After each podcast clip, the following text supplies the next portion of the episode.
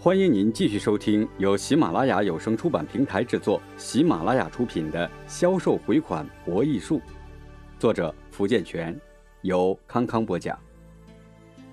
第七章，回款高手的经典实战案例。接下来是案例三：软磨硬泡，巧缠巧闹。例一。阳光食品厂近几年来未收回的货款逐渐增多，企业的经营受到了严重的影响。食品厂厂长李某心里非常清楚，再这样拖下去，债就会变成死账。二零零六年春节后，李厂长决心讨回旧账。这次他想换一种方式，目标是食品厂的最大欠款人省城某食品商场。其拖欠的八万元是总欠款额的百分之五十。李厂长想，既然要用不一样的方法，就要启用不同的人。于是他特意挑选了厂里最捣蛋的男工王东。李厂长给王东布置完任务之后，告诉他，如果能讨回旧账，除工资照发外，还有百分之二十的提成。李厂长一再强调。要讲文明礼貌，不能有过分的行为。四月一日，王东出现在了食品商场的经理办公室。说完来意后，商场经理虽然很客气的强调困难，可心里却并不在意，该做什么照样做。他以为王东只不过是一个要欠款的人，用以前的那些拖拉骗的方法，不几天他也就走了。谁知道啊？这个王东本身就是食品厂一个很不听话的人，自己从来也没干过什么大事儿。这一次厂长交给他这么一个大任务，他是下了决心一定要完成的。他想，我没有别的什么本事，我就跟着你，一天不还我跟一天，一个月不还我跟一个月，一年不还我跟一年，你总有一天会还的。到了午饭时间，王东根本没有走的意思。经理吃饭，他跟到了餐厅；下午又跟到了办公室。经理一想，晚上你总该找住处去了吧？可是到了下班的时候啊，王东仍旧一动不动的坐在办公室。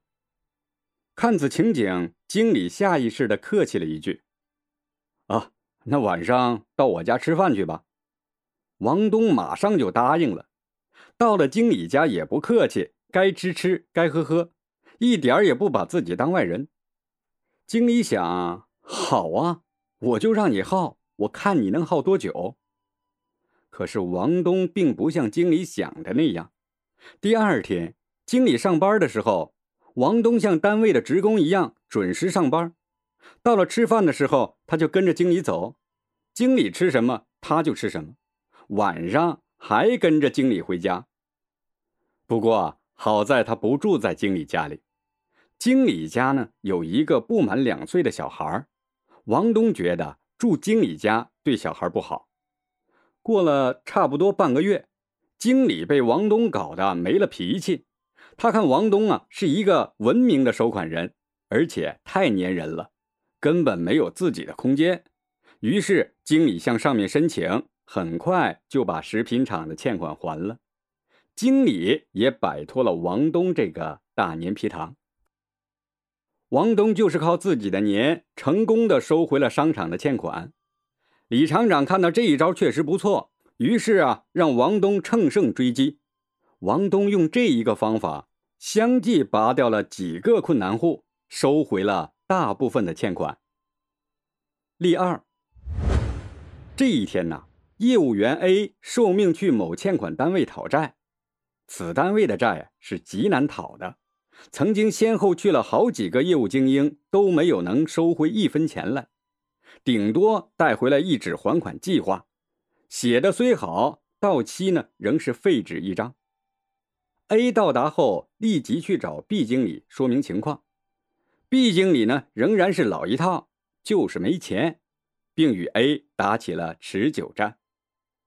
只见毕经理不温不火：“你讨你的债，我办我的工。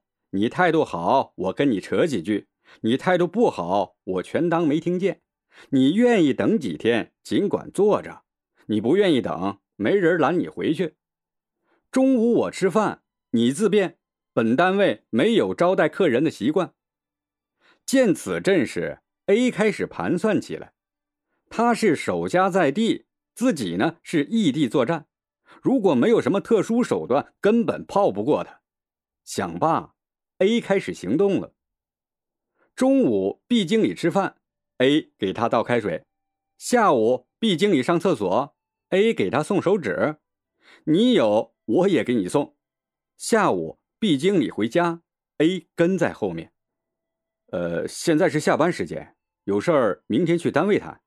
B 经理说：“哎呀，千万别这么说。如果我在家里啊，现在也是下班时间。我的妻子啊，已经做好了饭菜。饭后呢，我再打开电视看歌舞。可是啊，我现在却在这里受罪。说到底，还不是为了工作吗？您呐，多担待点吧。”那是你自己的事儿，您又错了。真要是我自己的事儿，我又何必像狗一样跟在您的屁股后头转呢？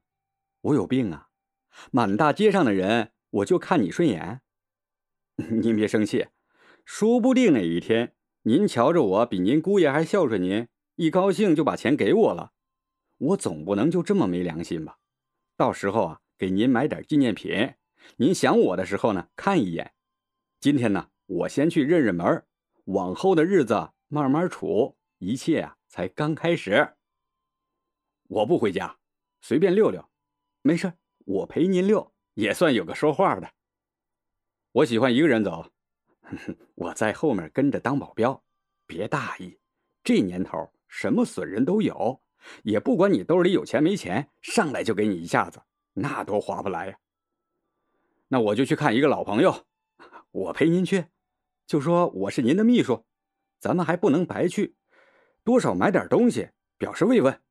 你在跟前儿影响我们谈话，那我就在门外等着你，免得回去晚了有什么意外，让老婆跟着伤心呢。我到家了啊！B 经理推门而入，A 呢不请自进。B 经理的老伴儿准备好饭菜，正等着他回来，B 经理只好请 A 就坐。你们先吃，我看看就行。A 说：“要么你就一同吃饭，要么你就走。”B 经理说：“如此一连三天，这 B 经理啊有些受不住了。三天里在办公室，A 把 B 经理照顾的恰到好处，寸步不离。下班后呢，A 自己找上门，而且呀还带着熟食。我啊不白吃你的。哎，你们单位前几次来的那几个人啊。”有一个像你这样的欠款早就解决了，拿去吧，小伙子。B 经理把一份银行汇票递给了 A。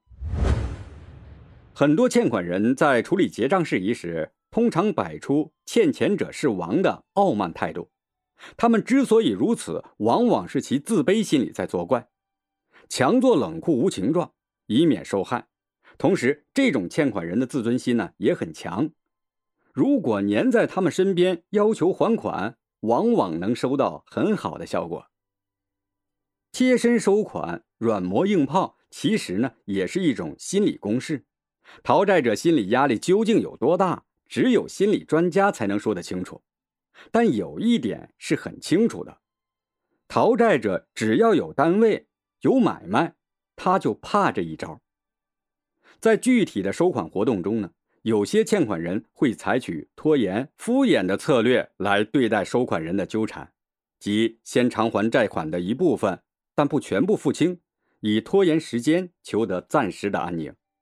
这个时候啊，收款人千万不要被假象所迷惑，抱着拿到多少算多少的苟且心理，或者被赖账者伪装出的困难局面所感动，因而心慈手软而未能将所欠债款全部收回。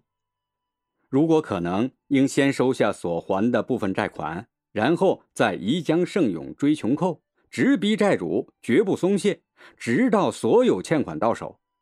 一般而言，欠债人偿还了部分债款以后，再遇到收款，就会有这样的心理：如果不还清剩余债款，非但不能摆脱收款人的纠缠，自身一日不得安宁，而且势必影响自己的声誉，背上赖账大户的恶名，被同行所排斥，也得不到客户的信任。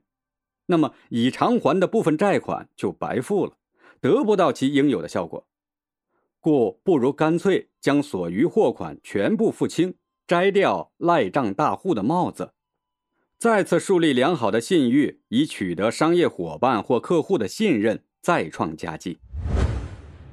销售人员千万要记住，这里所说的缠住客户，并非是胡搅蛮缠。因为胡搅蛮缠不仅不会促进销售回款的回收，还会让客户产生反感，甚至让双方的关系因此僵化。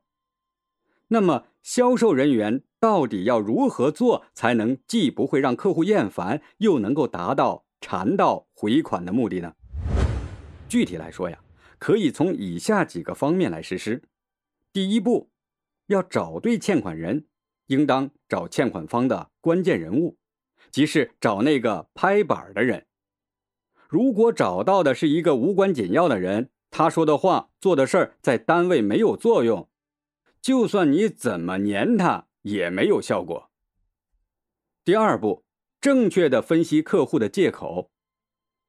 一般情况下，客户会找出各种理由拖延销售人员的回款要求。此时，销售人员就需要正确判断哪些是事实，哪些不过是拖延付款的借口而已。弄清楚这一点是非常重要的。假如你都不能正确的分析客户所说的是真是假，那你又如何能够有效的实施下一步的催款策略呢？第三步，找出突破口，实施重点攻击。当判断出客户说的是真话还是假话之后，销售人员就可以采取针对性的策略了。采取策略时，销售人员应针对不同的客户采取不同的方法。俗话说呀，“卤水点豆腐，一物降一物”。同样的方法不一定对所有人都管用的。比如，可以请客户吃饭、唱歌，拉近彼此的关系，或者是给客户提供帮助。